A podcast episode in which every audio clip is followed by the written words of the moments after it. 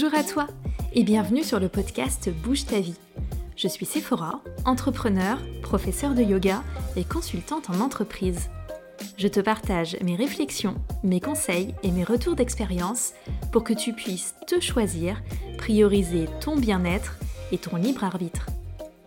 Prends une grande inspiration, une grande expiration. Et c'est parti pour l'épisode du jour. Bonjour à vous, j'espère que vous allez le mieux possible. Euh, au début, je voulais mettre un titre du style euh, Peut-on se blesser au yoga? La question super rhétorique. Et puis, je me suis dit que de toute façon, les personnes un peu concernées par le sujet sont certainement déjà au courant qu'on peut se blesser au yoga. Donc, la question, euh, ouais, faussement rhétorique, me semblait pas pertinente. Et pour les personnes qui ne sont pas intéressées par le yoga, je me suis dit que de toute façon, ces gens n'allaient sans doute pas écouter cet épisode, probablement pas, ou que les probabilités étaient faibles, mais que au moins, peut-être qu'en voyant juste le titre passer, le message suffirait à, circuler. Voilà, au moins euh, c'est clair, c'est dit, c'est net, c'est précis. Oui, on peut se blesser au yoga. J'oublie parfois vraiment dans mon quotidien euh, de pratiquante et d'enseignante de yoga à quel point le yoga a cette réputation encore d'activité douce et totalement sécuritaire.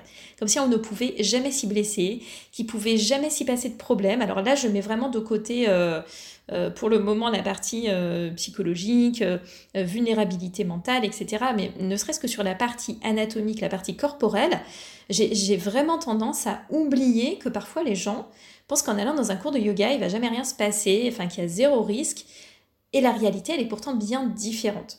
D'ailleurs, j'en profite pour faire un petit big up tout spécial à toutes les personnes qui ont suivi un teacher training, euh, notamment les personnes qui ont suivi du, teacher training intensif en immersion, des choses comme ça, avec des heures et des heures de pratique, et qui se sont blessées. Hein. Je, petite pensée pour vous. je sais que c'est toujours un moment fort désagréable et puis euh, une grosse remise en question souvent de, ce qu'on fait, de pourquoi on le fait. Euh, mais même avec une pratique euh, hors formation, régulière ou occasionnelle, on peut bien sûr se faire du mal. On bouge notre corps. Au quotidien, lorsqu'on bouge notre corps, on peut également se blesser.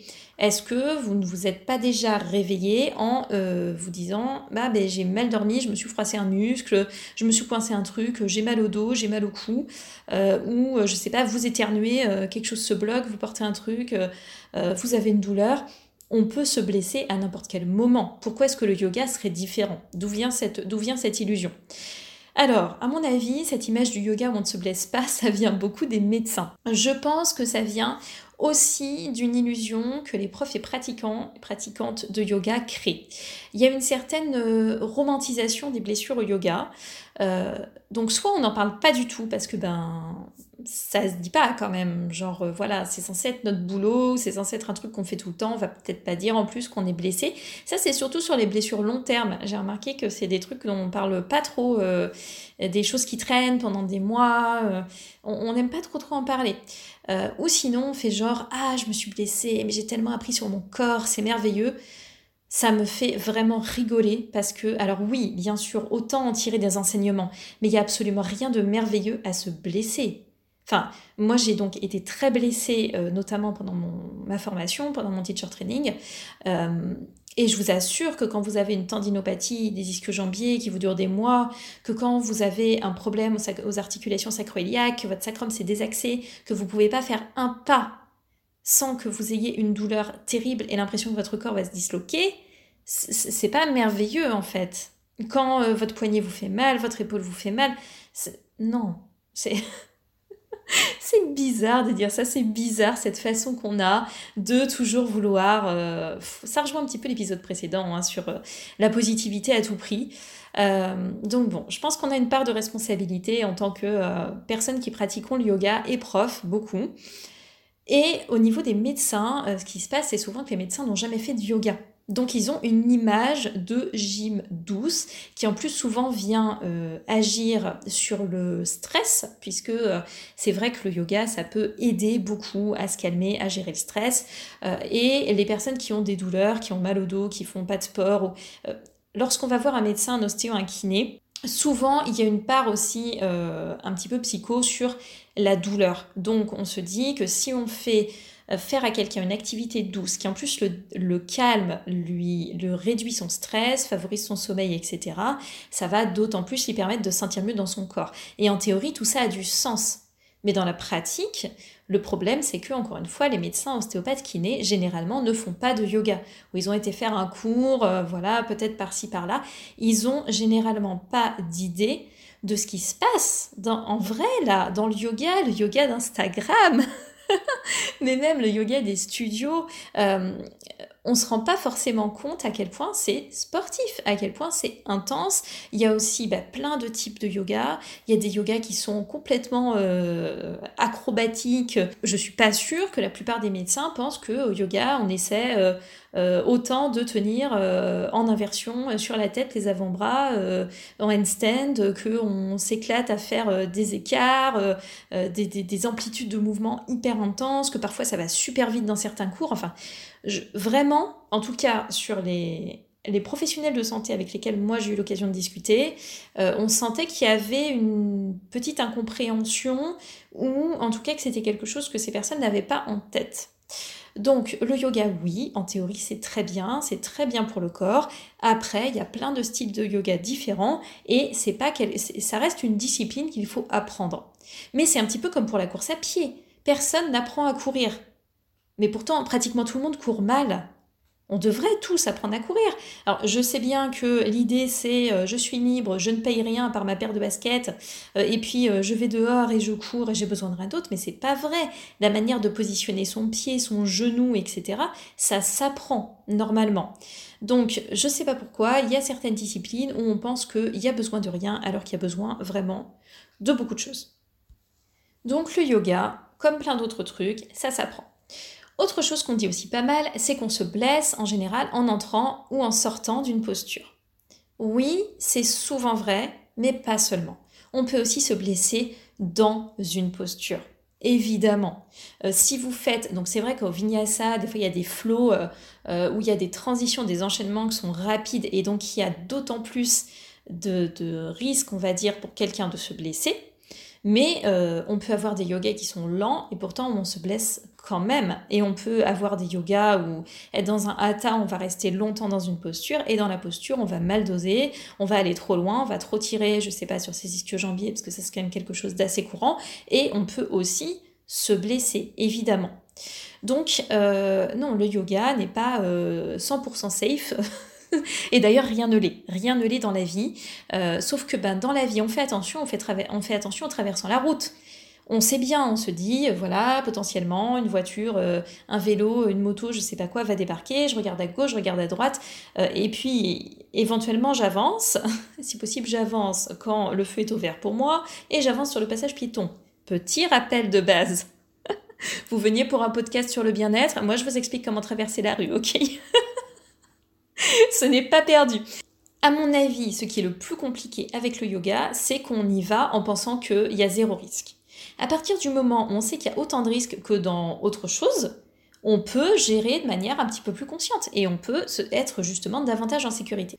Donc comment est-ce qu'on se blesse au yoga? Comment ça se fait? Alors ça peut être une mauvaise gestion de la souplesse et des compensations associées. Beaucoup de personnes, la très grande majorité des personnes évidemment, vont au yoga en pensant n'être pas souple. Euh, et c'est un vrai problème parce que c'est beaucoup plus compliqué que ça. On peut très bien visuellement euh, avoir une amplitude de mouvement limitée et pourtant avoir une souplesse au niveau euh, des ligaments, des articulations, qui fait que ben, on peut quand même se retrouver à se faire du mal alors qu'on a l'impression qu'on est raide comme un piqué. On peut aussi avoir des endroits qui sont souples avec une grande amplitude de mouvement et des endroits qui sont beaucoup moins et certaines zones, certaines parties du corps vont en compenser d'autres. Et au final, on se fera du mal. Donc moi, typiquement, quand j'ai des nouvelles personnes qui arrivent dans des cours, des personnes qui débutent, je ne suis pas inquiète des personnes qui sont euh, réellement rigides. Et franchement, il y en a très peu qui sont ultra rigides. Par contre, je suis inquiète des personnes où je vois leur souplesse et, et, une souplesse dont ces personnes n'ont souvent pas conscience. Qu'est-ce qui peut aussi blesser au yoga? Trop d'intensité dans la fréquence, euh, si on fait euh, trop euh, de yoga, trop souvent, sans savoir encore une fois comment engager correctement ses muscles, qu'on a un petit peu des mauvais placements, ou que voilà, on vient taper un petit peu tout le temps dans, les mêmes, dans les mêmes zones, dans les mêmes parties du corps, avec les mêmes compensations, avec les mêmes mauvais petits mouvements. Et je veux pas dire mauvais mouvements dans l'absolu, je veux dire des mauvais mouvements ou des mauvais positionnements pour soi. Donc l'incapacité, mais ce qui est normal, à ne pas savoir comment adapter les postures, à comment bien activer euh, les parties qui doivent être activées, comment positionner de manière juste pour son corps. Et je rappelle que tous les corps sont uniques. Donc créer, euh, construire petit à petit la compréhension de son corps pour être en mesure de pratiquer de manière aussi sécuritaire que possible, mais c'est pas inné, c'est normal que ça mette du temps. Euh, les cours rapides, ça va aussi être une assez grande source de blessures puisque ça, enfin, soit il va rien se passer, vous allez gigoter, vous allez rien comprendre de pourquoi vous faites ce que vous faites, euh, mais aussi souvent ça ne permet pas de bien placer le corps et ça ne permet pas de bien gérer ses articulations. Ce qui est gênant, c'est la croyance aussi que si ça fait mal, c'est normal. C'est hallucinant le nombre de personnes hallucinant. Pourquoi ça me fait penser à quelque chose? J'ai pas la référence, mais ça me fait penser à un truc. Bon, je ne sais pas. Mais c'est quand même fou le nombre de personnes qui ont des petites douleurs sur du long terme et qui pensent que c'est ok. C'est pas ok. Je sais pas à quel moment on s'est dit, euh, oh, toute notre vie, on va avoir des petites douleurs et puis, puis c'est pas grave, on, vivra avec. Les gens vivent avec des douleurs, parfois depuis des années. Euh, alors parfois des douleurs qu'ils ont tout le temps ou en intermittence, ça c'est pire que tout parce que euh, ben on l'oublie et puis ça revient, puis on l'oublie et puis ça revient. Enfin, et, on considère que c'est normal, mais c'est pas c'est pas normal. Pourquoi ce serait normal de, souffrir? Je comprends pas. Donc est-ce que euh, on va se retrouver un matin avec plus mal nulle part? Bien sûr que non. Mais s'il y a des douleurs euh, qui reviennent tout le temps aux mêmes endroits, dans des schémas similaires et ainsi de suite, enfin, il faut quand même faire quelque chose. Donc restez pas comme ça avec des petites douleurs sur du long terme euh, ou des grosses douleurs, bien sûr. Très souvent, on se fait pas mal d'un coup au yoga, mais c'est possible, hein. il peut très bien se passer euh, quelque chose de particulier et on se fera mal d'un coup. Souvent, euh, ça peut être l'élément de trop. Alors soit la, la séance de yoga qui sera l'élément de trop dans notre pratique du yoga, soit la séance de yoga qui sera de trop par rapport juste à notre quotidien et ça va déclencher une douleur mais qui euh, pointait déjà le bout de son nez depuis un moment. J'aime bien cette idée de la douleur qui pointe le bout de son nez, je trouve que ça lui donne un petit côté mignon et sympathique, alors qu'en vrai, euh, on n'est pas ravi qu'elle soit là, on est bien d'accord. Donc on peut se blesser au niveau des muscles, des articulations, des ligaments, euh, des tendons, on a des tendinopathies, c'est hyper fréquent au yoga, il y a plein de façons de se blesser. Donc ça, c'est sur la partie corporelle. Euh, on a aussi la partie mentale psychologique. On peut se blesser au yoga euh, psychologiquement en subissant le discours nocif d'un ou d'une prof euh, qui se prend euh, pour, je sais pas, un être extra lucide ou un coach de vie, mais version un petit peu bizarre, et qui va se permettre des affirmations sur l'état de nos chakras, des allégations sur nos histoires personnelles, nos histoires familiales, si on a subi des agressions, enfin parfois on voit des trucs mais terrifiants. Donc on peut être blessé aussi de cette façon-là, véritablement. On peut aussi se blesser avec la fameuse histoire d'aller au-delà de ces blancages mentaux. Alors oui, on a bien sûr que le mental joue un rôle, mais euh, le truc de forcer les gens à aller dans des postures en leur disant que s'ils y vont pas, c'est parce qu'ils ont peur et qu'il faut aller au-delà de sa peur et tout, ça c'est bullshit. Ça c'est non. D'accord, non. Qu'est-ce que c'est que cette violence mentale? Donc ce, truc-là, d'aller au-delà de ces blocages mentaux, ça peut avoir des conséquences. Euh, je pense aux inversions, mais il n'y a vraiment pas que ça. Hein. C'est arrivé euh, bien plus d'une fois que j'entends ce genre de discours. On peut aussi se blesser psychologiquement en cédant à la comparaison avec d'autres personnes, des profs, des pratiquants, pratiquantes, jusqu'à en souffrir, parfois beaucoup trop, et se dévaloriser, se dénigrer, ne pas se sentir à la hauteur. Le fait de céder comme ça à la comparaison, ça va nous nuire et c'est une blessure, c'est une blessure psychologique je tenais quand même à, le, rappeler qu'il y a aussi une partie psychologique qu'il faut garder en tête parce que ben c'est pas anodin. On vient euh, faire du yoga parce que ben, souvent on est stressé, euh, on s'en remet à un ou une prof, on peut être un peu vulnérable et puis euh, voilà il y a tout un folklore hein, autour du yoga, plein de falbalas dans tous les sens sur Instagram et tout. Donc c'est bien d'avoir aussi en tête que la blessure elle n'est pas que corporelle, il peut se passer d'autres choses. Mais en tout cas, pour ce qui est des aspects corporels, qu'est-ce qu'il faut faire du coup? Déjà, il faut garder en tête que ben, le yoga, on peut s'y blesser. Franchement, déjà, une fois qu'on le sait, ça change tout. Ça ne veut pas dire qu'il faut en avoir peur. On n'a pas besoin d'avoir peur. Notre corps est super solide. Notre corps est capable de faire des trucs incroyables. Il faut avoir confiance en son corps, vraiment, parce qu'il est là à chaque instant. Il vous laisse pas tomber. Il s'adapte. Oui, je sais, on lui en veut souvent d'être pas assez comme ceci, cela.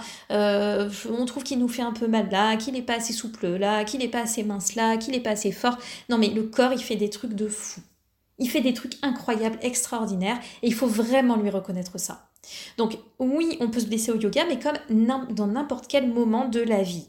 Pas plus, pas vraiment plus qu'ailleurs. Donc à partir du moment où on le sait, on peut gérer. Il faut prendre son temps. Il faut prendre le temps de connaître les alignements, parce que c'est important de partir de quelque part, je pense, sinon euh, on n'a pas de cadre. Mais ensuite, ces alignements, il faut en sortir.